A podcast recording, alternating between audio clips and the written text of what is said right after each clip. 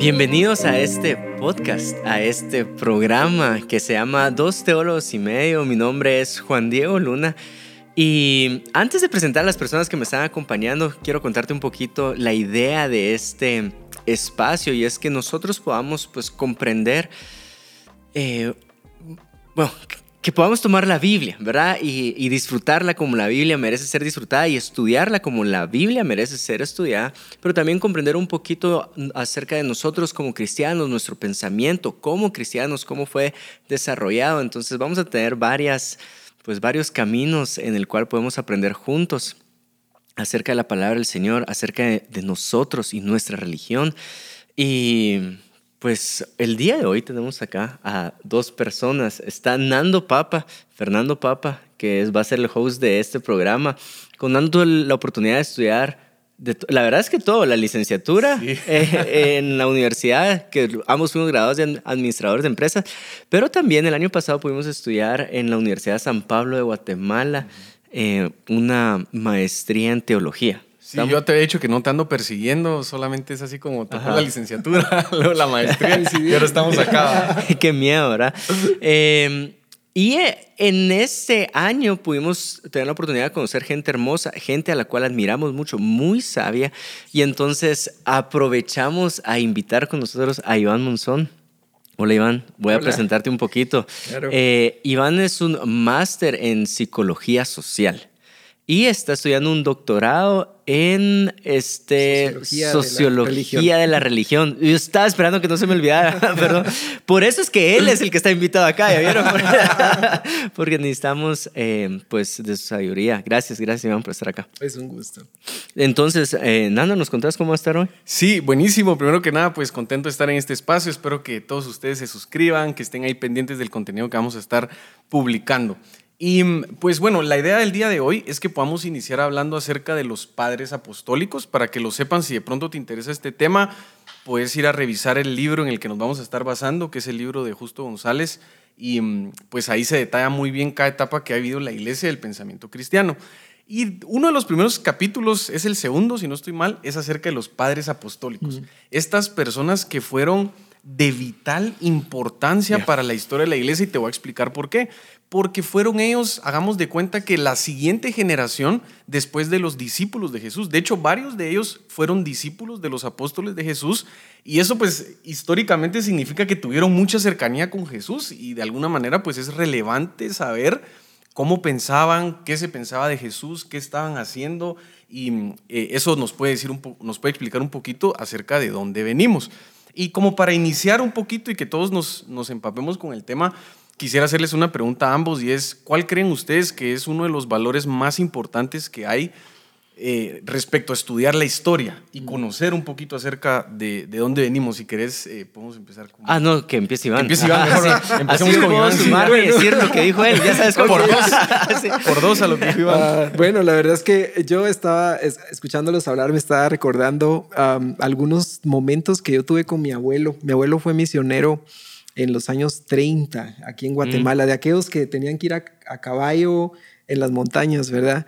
Eh, donde no había todavía carreteras. ¿Cómo se llama? él se llamaba eh, Antonio Muñoz, pero recuerdo que él, ah, pues a veces teníamos noches donde me tocaba cuidarlo, ¿verdad? Y, mm. nos poníamos a platicar y él me empezaba a contar historias historias de, su niñez, de su adolescencia, de la obra en Guatemala, cómo al principio se, dividieron las diferentes denominaciones, la, misión en el país. Y, para mí fue muy valioso porque, si lo puedo decir en una forma sencilla, eso me dio identidad, o sea, me, me hizo sentir que yo era parte de esa historia.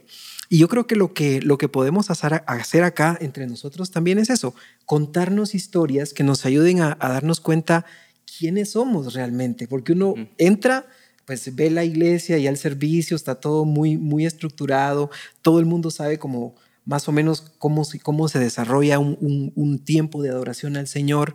Eh, hay libros, ¿verdad? Hay tecnología que nos, nos expone la palabra, pero eso no fue así al principio. Y es muy interesante como regresar un poquito, ¿verdad? Y, darnos cuenta de dónde venimos, cuáles son nuestras raíces como iglesia. Y eso quizás nos da una perspectiva también a dónde vamos, ¿no? Sí, em, a mí me gustaría sumar eso y tal vez me voy un poquito más práctico. Eh, actualmente, pues trabajo en Casa de Dios, ¿verdad? Eh, y mucho de mi trabajo está enfocado en jóvenes, entonces yo lo puedo ver un poquito más dinámico, más práctico, que la gente ahora solo se mete en YouTube y es fácil que tachen a cualquier iglesia o cualquier comunicador con ese pensamiento es erróneo o hereje, ¿verdad? Eh, sobre todo con lo amarillista que son algunos medios y, y, lo viral que se volvieron las redes sociales, llama la atención a algún. Y cometemos el error de asumir que el título o el autor de ese contenido tiene 100% de la razón y no, no, no nos vamos a un camino en el cual podemos, eh, lo voy a decir así, no sé si está bien dicho, pero un camino pensante y decir, ah, de ahí es donde viene esa idea, ¿verdad? Y sobre todo nosotros, con el celo que tenemos de la palabra del Señor, queremos que las ideas que nosotros predicamos el día de hoy, pues provengan de la, de la santa palabra, o sea, de, de, de la Biblia, ¿verdad? Entonces, eh, conocer un poquito más eso. Les voy a ser honestos, y por mucho tiempo yo era en historia, en mi colegio. O sea, el peor estudiante. No me gustaba. Yo, ¿por qué otros números, siglos? ¿Por, Más qué, eh, ¿Por qué pasó esto? Y de alguna forma, y acá lo quiero reconocer, Iván, sus clases, también clases como la, la el, eh, el, catedrático Edgar. Eh, increíble. Hicieron que, wow, sí, es importante la historia para saber cómo pensamos hoy. Por ejemplo, si vas a tu iglesia y es, tal vez estás en un momento donde es la Santa Cena, eh, o algunos le dicen la Eucaristía, ¿verdad? O la comunión, es por, de dónde viene, por qué lo hacemos, por qué seguimos creyendo en eso, de dónde empezó todo. Y pues para el contenido de hoy, pues tiene bastante relevancia. Eh, los padres apostólicos. Seguramente. Y entrando un poquito más específicamente con respecto a los padres apostólicos, hay una realidad eh, muy importante de, de, ellos que quizá lo tuve que haber mencionado al inicio y es que sabemos de ellos porque ellos dejaron escritos. Entonces, de alguna manera, pues todo lo que hablemos hoy es por libros que son de su autoría, que de hecho tú los puedes buscar en internet, ajá. cartas que ellos escribieron en las iglesias, tú los puedes buscar en internet y, e indagar un poquito de, desde tu propio lado. Y para empezar, ahí eh, vamos a empezar hablando acerca de Clemente Romano, este personaje bastante interesante que desde sus textos y desde sus cartas podemos ver que tuvo relación, o que tal vez no relación, pero que sí conoció a Pablo, al apóstol Pablo, y también al, al apóstol eh, Pedro. De hecho, hay una, hay una frase muy importante que está en la carta de, de Clemente que dice, eh, justo voy a citarlo literal como dice, Pedro atravesó determinados padecimientos. Y yo quisiera iniciar ahí. Fíjate qué interesante que él empiece citando algo acerca de Pedro, porque ¿qué es lo que nos dice esto? Lo que nos dice es que Pedro no negó a Jesús y que él fue firme hasta el final de sus días porque fue, em, porque fue condenado a una decapitación. Y eso es bastante interesante porque conocemos el inicio de Pedro en los evangelios, también pues un poquito acerca de su ministerio por ahí por hechos y demás. Y aquí Clemente pues nos da esa parte también interesante de decirnos que Pedro permaneció en la fe hasta que él pues finalizaron sus, sus días. Y no sé ustedes mm. qué sensación se llevaron cuando leyeron un poquito acerca de, de Clemente y de su importancia histórica dentro de la historia del pensamiento cristiano y de la iglesia. Sí, yo creo que una de las cosas que, que a mí me impacta mucho de ese contexto, cuando, cuando Clemente Roma eh, tiene ese, papel como cuidador de la iglesia, como, mm. como, como cuidador también de la parte ética, moral de la iglesia. Eh, es que en ese tiempo, recordemos que eh, ser cristianos no e, e, era estar en un grupo completamente es segregado. O sea, existe ese tiempo, es primer siglo. Claro, estamos hablando del primer siglo. Eh, ni eran completamente aceptados por la comunidad judía porque tenían ese seguimiento, digamos, raro de ese maestro que, que, que, hizo tantas cosas, que puso el dedo en la llaga, ¿verdad? Entonces, eh, no eran tan bienvenidos, eh, aunque eran a la mayor parte judíos, pero en ese tiempo pues eran todavía vistos como, como algo raro tampoco eran aceptados en Roma, ¿verdad? Este, porque, porque tenían algunas prácticas eh, muy distintas y eran de hecho acusados por los judíos eh, como eh, para, de muchas cosas. De hecho, eso es parte de la, de la historia. Entonces, una de las cosas que, que Clemente hizo fue trabajar, activar para proteger a su comunidad de fe. O sea, él, él, él no solamente eh, recapituló algunas ideas del apóstol Pablo, incluso le volvió a escribir a los Corintos. Usted recuerda de la, la, pieza de los Corintos, unas barbaridades morales y uno dice, pero ¿cómo es posible que esto se diera entre los cristianos? Y luego Clemente le vuelve a escribir casi que a la siguiente generación con casi las mismas, las mismas, los mismos regaños, ¿verdad? Este, y entonces nos damos cuenta que es, él era una autoridad moral eh, y también por primera vez eh, Clemente lo que hace es que eh, genera esta idea de pasar la batuta, ¿verdad? Si lo viéramos desde el punto de vista, eh, desde el punto de vista del, catolicismo, se diría de una sucesión, ¿verdad? Apostólica, pero básicamente lo que, lo que Clemente de Roma hace es que establece cadenas, ¿verdad? Y, establece, organiza cadenas para que se vaya protegiendo el cuidado de la iglesia y no vaya a quedar en manos de cualquier eh, lobo de los que andaban en ese tiempo en la, en la iglesia. Sí, buenísimo. Yo tengo una pregunta, quizá Iván, antes de pasar, Paz, y sería, entonces ahí es en donde vemos el origen de por qué no necesariamente es una democracia, cuando estamos hablando acerca del tema del, ministerio de Dios, porque es una sucesión eh, apostólica. Yo justamente indagué un poquito más en eso y resulta que en la iglesia de Corinto las personas querían sustituir estaban teniendo problemas con los líderes de la iglesia y entonces ellos querían ser quienes destituyeran a los líderes.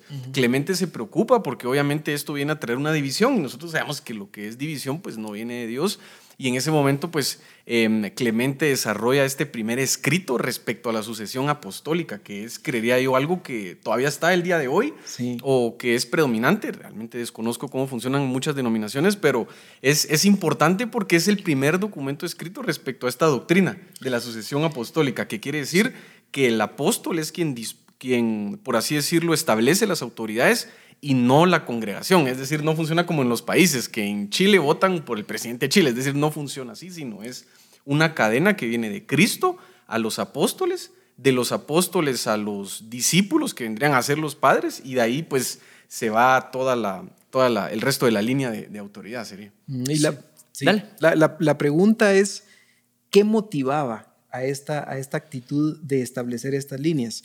Porque al final de cuentas no es yo tengo el derecho de, ¿verdad? Sino la idea es, aquí necesitamos tener un sistema que garantice la protección de la, de la iglesia, ¿verdad? Y, y, el, apóstol Pablo cuando habla de los líderes, lo que dice es que eh, pues, eh, deben gobernar su casa, porque si, eh, si no gobiernan su casa, ¿cómo cuidarán a la iglesia? Entonces vemos esa diferencia del juego de palabras de cuidar y gobernar. Entonces hay una idea ahí bien interesante que nos deja Clemente de esa actitud de cuidado y de, protección ante los riesgos que había, ¿no? Interesante. Sí. Ah, yo, quiero resaltar dos cosas eh, de Clemente y me gustaría hacerle varias preguntas de eso de, sucesión.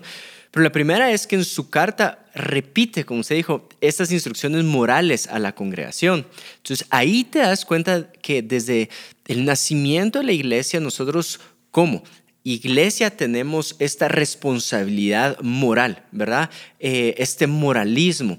Eh, em, de cierta forma, como lo veo yo, somos aquellos que resguardamos. Estos cristianos, me imagino, si podemos regresar al siglo I, al siglo II, estos cristianos, la forma en que se tratan los unos a los otros es distinto, o la forma en que Pablo está reprendiendo a la iglesia de Corinto y Clemente vuelve a reprender a la iglesia, es, es el trato entre ustedes. Entonces podemos ver eh, no sé si acá inicia algo muy fuerte como filosófico en la iglesia o como moral en la iglesia o, va a venir más adelante, ¿verdad? Sí. Pero podemos ver que como iglesia, tú y yo, nuestro pensamiento sí, o sea, es el prójimo, pues, o sea, la instrucción de Jesús hacia nosotros es tratar al prójimo. Hay, hay, una, hay un estándar moral hacia nosotros desde el inicio de la iglesia, ¿verdad? Y la otra es... Em, ¿Cree que las iglesias del día de hoy hacen sucesión de esa forma? Em, ¿O cuál es la em. sucesión más común ahora eh, en iglesias? Mm. Porque cuando usted dice proteger a la iglesia, me imagino que es proteger el futuro, no, de la, no del contexto violento que estaban viviendo, sino proteger el futuro como, como continuidad de la iglesia. Yo creo que son las dos cosas. Una es evitar que mataran a la gente, ¿verdad? Porque literalmente proteger significa cómo hacemos para que no nos maten, ¿verdad? Que no nos manden al circo, que no nos, que no nos eh, linchen, ¿verdad? Para decirlo en, términos más, más locales. Eh, al final de cuentas, la idea es que sí había una protección ahí, pero también la idea es protección del legado que, la, que, que Cristo dejaba, ¿verdad? Mm, Ahora, ahí hay una trampa también, ¿verdad? Y es que en este periodo de la historia se empezaron a establecer normativas para la iglesia. ¿verdad? Obviamente las normativas a los diáconos, a los, diáconos, a los obispos, a la congregación, para la, saber quién era parte y quién no era parte de la comunidad, cómo manejar ciertos temas de, de quien se salía del, del huacal. Pero el asunto es que esta normativa también corre el riesgo de convertirse en, en determinado tipo de, de, rigidez, ¿verdad? En cierta manera. Legalismo. Eh, de legalismo. Y entonces no faltaba quien fuera más conservador que el apóstol o, que, o, que, el padre apostólico, ¿verdad? Este, este, entonces ahí pasa también eso interesante. Cuando la, la, iglesia empieza a poner normas para protegerse de las diferentes desviaciones doctrinales o, o de las prácticas Ah, no aceptadas, también existe el riesgo de que se convierta en una iglesia metálica, legalista, eh, y, que, y que sea más importante el cuidado del sistema eh, que el cuidado de la persona. Entonces, ahí también hay una trampa que si la vemos críticamente, ¿verdad? Sí, y suenan a cosas contemporáneas. Es decir, es un riesgo que se corre hoy en día también. No es algo exclusivo de esa época en la iglesia primitiva, sino es algo que, puede suceder eh, hoy también. Y voy a, voy a pasar con la siguiente persona por tema de tiempo, no quiero que nos quedemos sin hablar de, todos. Y es, nos vamos a ir a hablar un poquito acerca de Ignacio de Antoquía, otro personaje bastante interesante dentro de los padres apostólicos. Algo bastante curioso de él es condenado a, a muerte, ¿sí? a ser devorado por fieras en Roma. Y cuando iba de camino hacia Roma, pues él decide escribir siete, siete cartas, siete epístolas. Es decir, quizá tú decís, pero ¿cómo le dar tiempo de escribir si va, si va de camino? Porque en tiempos de hoy todo es más instantáneo, pero en ese entonces tomó dos meses movilizarse desde donde él estaba hacia Roma. Y en ese tiempo de dos meses escribió estas siete epístolas. De hecho, una es escrita hacia Policarpo, otro discípulo de Juan, y seis eran escritas hacia las iglesias. Y curioso que lo mencione, Iván, que lo mencionas, perdón, y es acerca de estas desviaciones o de este tipo de corrientes de afuera que podían entrar en la iglesia y desviar de la fe, de la esencia que Cristo había dejado. Y aquí es en donde encontramos la primera herejía y es acerca del docetismo, esta famosa corriente de pensamiento que en ese entonces lo que postulaba era que Jesús era Dios, pero era una especie de espíritu que estuvo, si bien estuvo en la tierra, quizás estuvo de una forma muy metafísica, no en una forma corporal, no estuvo, digamos que literalmente como un ser humano, sino más como un ente divino, no hecho carne y no cuerpo aquí, lo cual sabemos nosotros que es una parte bastante importante de nuestra fe. Y pues Ignacio se, se opone a esto. Y mm, no sé, platiquemos un poquito acerca de, cómo él, él fue respondiendo a esta... si querés, explico docetismo como lo entiendo y tal vez Iván me ayuda a corregir ahí. Eh, creo yo que empieza este eh, lo que viene de la carne es malo y lo que viene del espíritu es bueno. Me imagino que por corrientes... Eh, Platón. ajá, por Platón. Eh, helenísticas es... Sí, sí, sí, de griegas. Ajá, entonces, ellos miran así, si es carne es malo todo, y si es espíritu es bueno. Entonces, afirmar que Jesús venía de la carne es como una contradicción a, la, a Dios mismo, a la bondad de Dios. Entonces, no queremos afirmar que Jesús fue hecho de carne, porque estaríamos humanizándolo. Humanizándolo, ¿verdad? Y estaríamos diciendo que sí tuvo tal vez un lado oscuro. Ajá.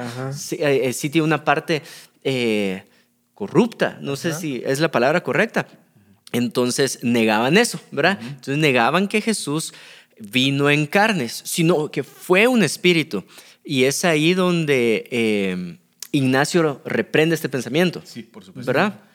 Em, ¿Lo dije bien, más o menos? Sí, sí. Ah, yo creo que aquí el tema, el tema es esta este gran, gran pregunta, ¿verdad? Porque al final, recordemos que a los, a los primeros cristianos que eran judíos, que vivían en la diáspora, que no vivían en Jerusalén, los judíos le llamaban los griegos, no porque fueran, no porque fueran griegos en su totalidad, pero era porque estaban, digamos, eh, influidos por el pensamiento griego, ¿verdad? Por la cultura griega. Y entonces una de las, de las, de las cosas que aparece ahí es justamente el idealismo de Platón, ¿verdad? Que planteaba eh, precisamente que la naturaleza del espíritu era muchísimo más superior a la naturaleza de la materia, porque la materia era derivada de la conciencia de Dios, que era espíritu.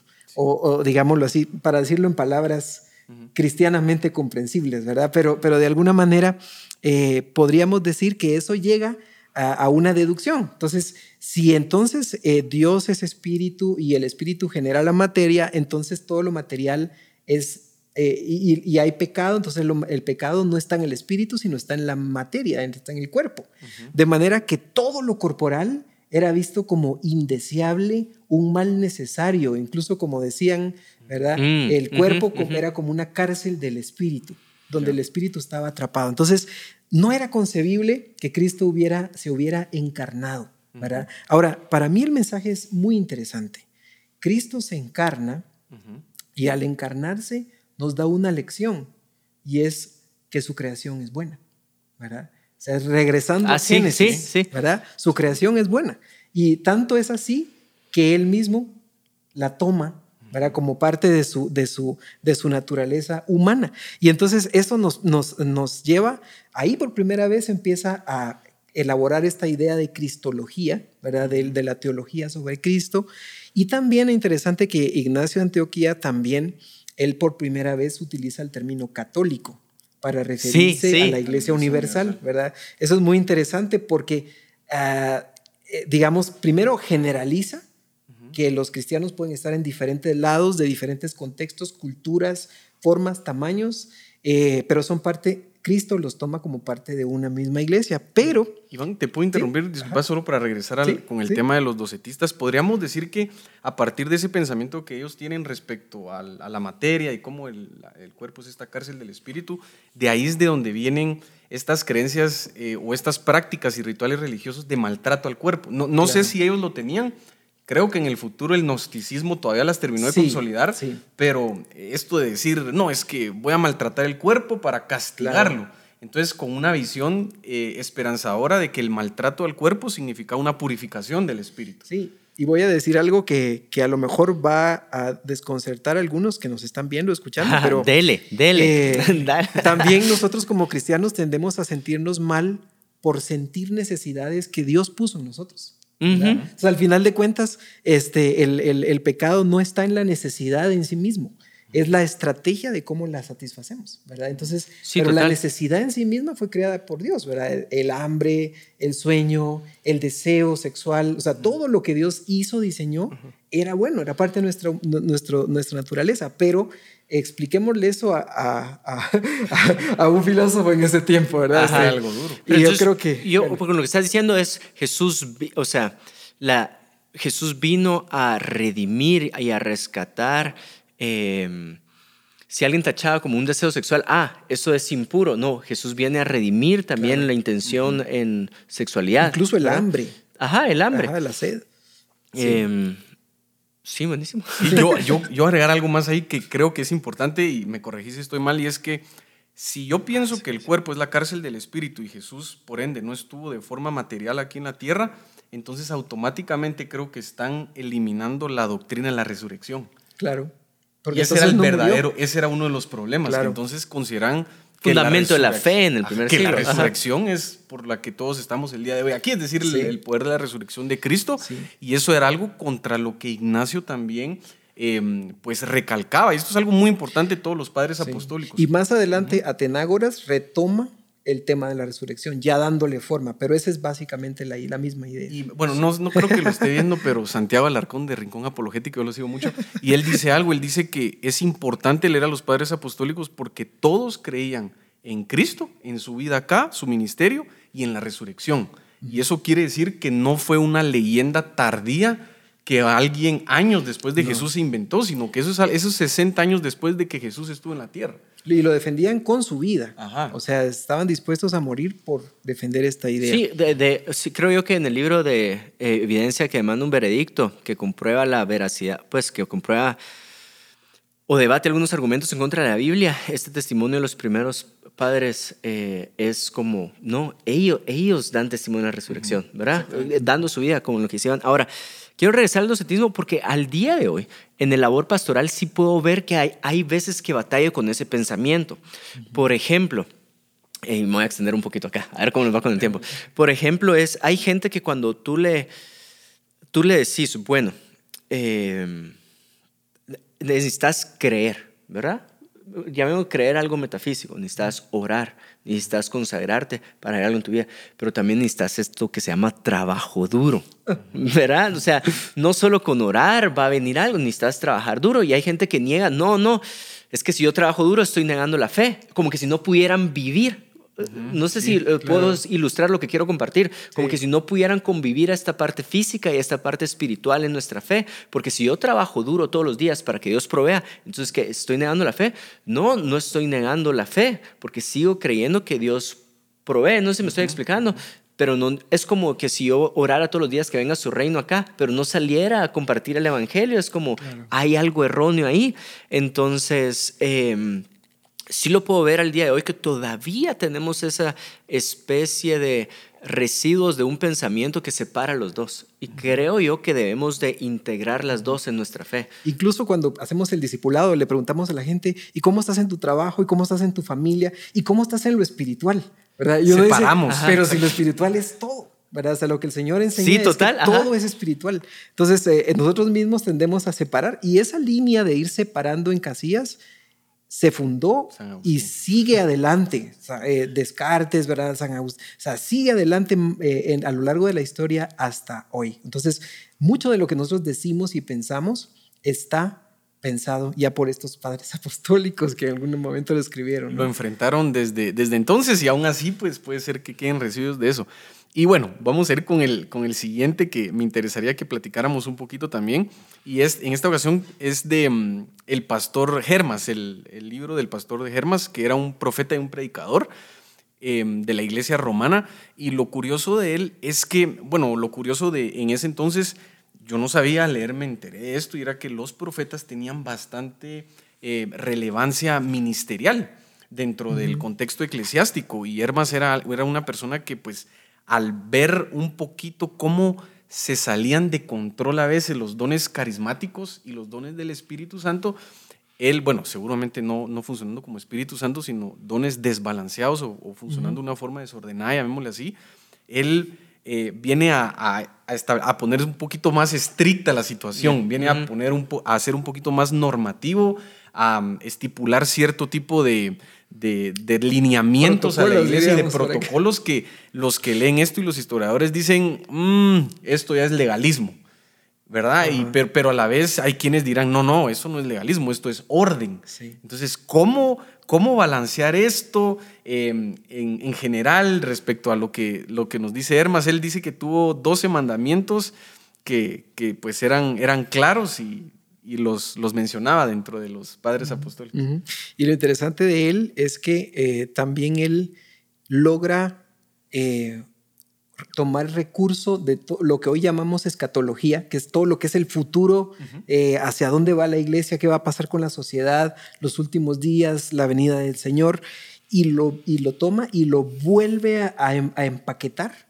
Hmm. Y entonces lo utiliza como un recurso para llamar la atención a la iglesia. Pero es interesante que no es, les llamo la atención porque eso está mal y lo digo yo, ¿verdad? O porque está, eh, se, quebranta este, esta, esta norma.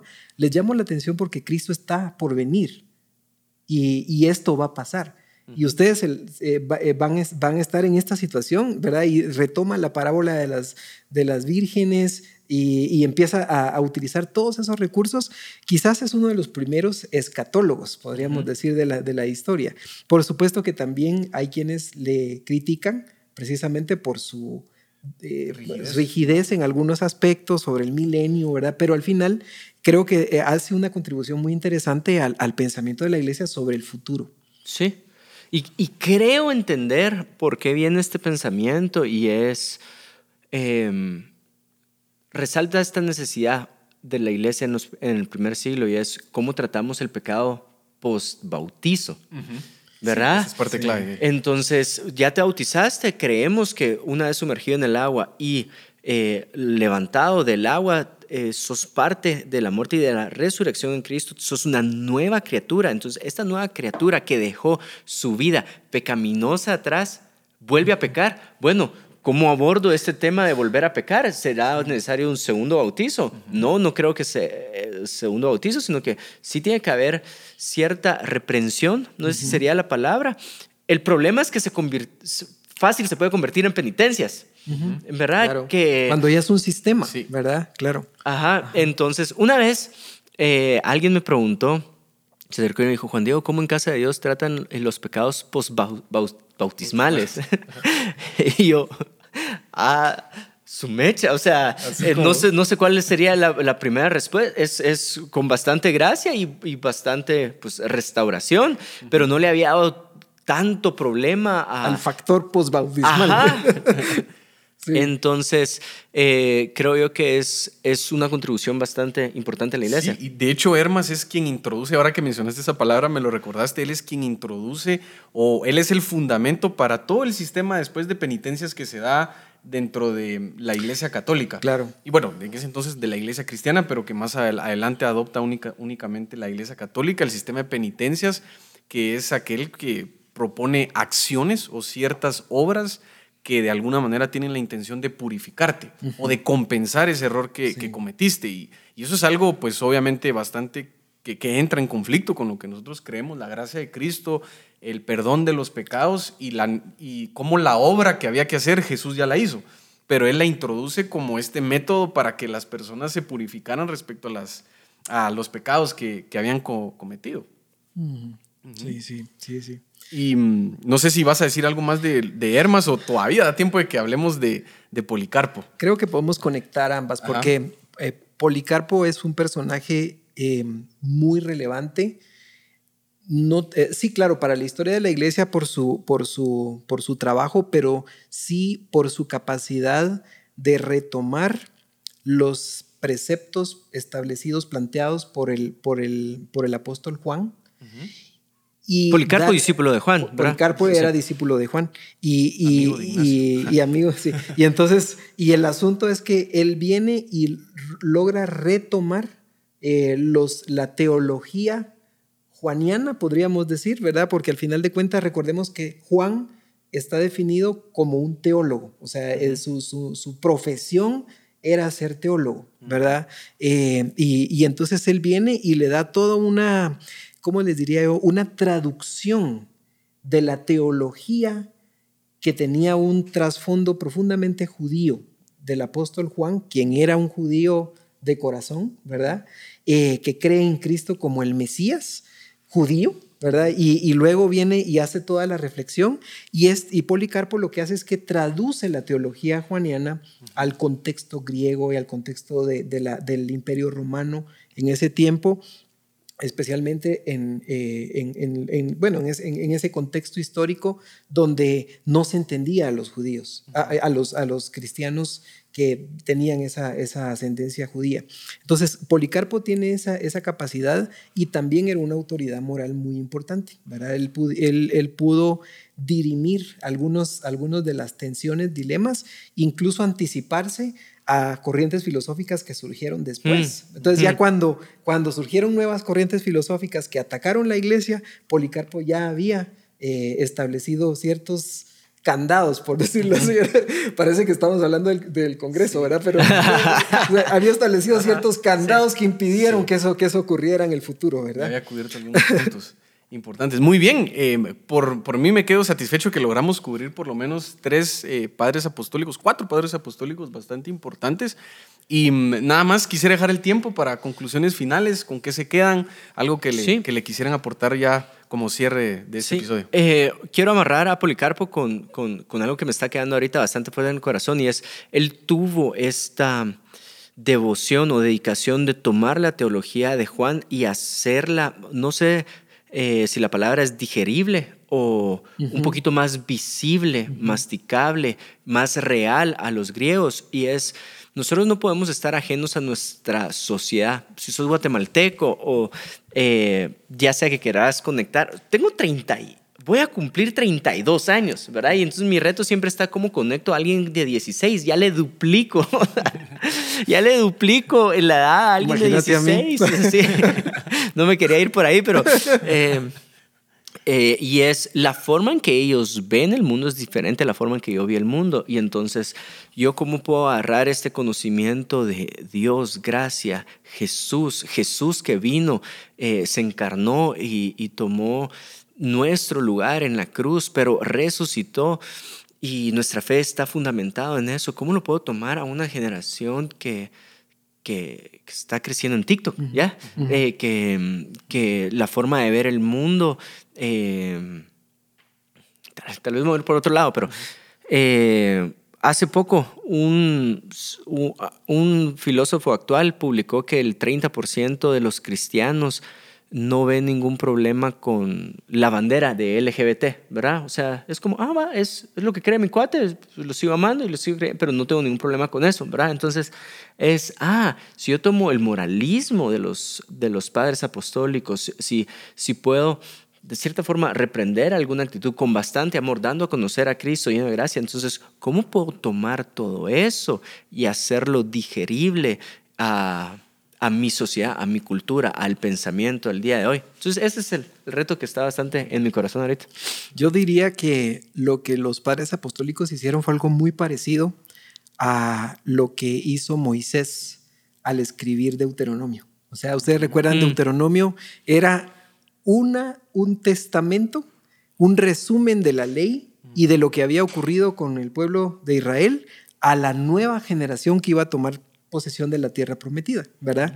Entonces, ahí hubo un proceso profundamente didáctico que yo lo resumo en un acto de amor, porque al final de cuentas, cuando tú le transmitís a una nueva generación de dónde viene su historia, quiénes son, es un acto de amor, porque le, le, estás dando un sentido, un propósito de vida eh, que le va a dar alas, ¿verdad? A seguir adelante, a no tener miedo, a, a, ponerse la playera, ¿verdad? de, cristiano y saber qué significa esa playera y, que, y cuánta gente murió por esa playera, ¿verdad? Total. Entonces, al final de cuentas, lo que yo porto, ¿verdad? Lo que, la bandera que yo levanto es una bandera que ha costado siglos de, de diálogo, de lucha, de conflicto. No hablamos de los conflictos, pero hubo muchos conflictos entre los mismos padres apostólicos también, entre la iglesia, entre grupos, pero al final de cuentas lo que surgía era eh, pues concilios, o bueno, después surgieron guerras también, pero, pero, sí. podemos decir que hay toda una historia, ¿verdad? Hay toda una historia y cuando nosotros decimos yo soy cristiano, ¿verdad? No significa yo vengo a la iglesia, significa yo porto ese ADN, que se construyó con siglos de, historia. Buenísimo. Antes de despedir, yo me quedo con dos cosas. La primera es, no estamos igualando para nada los escritos y los textos y los textos de los padres apostólicos al nivel de la Biblia. No lo estamos haciendo. Ajá. Es, es, un, es, es decir, es literatura importante que te puede servir si te interesa más y lo querés aprender. Eso sería lo primero. Y lo segundo es, me encanta cómo contemporáneos, más o menos del mismo, del mismo linaje Jesús, por así decirlo, el mismo linaje ministerial, pues hay quienes se van más por el lado de, las obras, las penitencias, el legalismo un poco, y como Ignacio, por ejemplo, es alguien que cree en la gracia, en lo que ya hizo Jesús, y como nosotros quizá podemos tener eh, ambos, ambos lados, no estoy diciendo que uno sea muchísimo menos que el otro, pero sí creemos en el trabajo que ya hizo Jesús, y con eso me quisiera despedir, con recordarnos la gracia y lo que Él ya ha hecho ha hecho por nosotros y como los padres apostólicos nos lo recalcan. Ha sido un gusto estar con ustedes. Qué buen episodio nos echamos aquí los padres apostólicos. No se pierdan el siguiente. Vamos a estar hablando acerca de los apologistas griegos, que es esta tercera generación después de Jesús. Bastante importante también. Nos vemos a la próxima.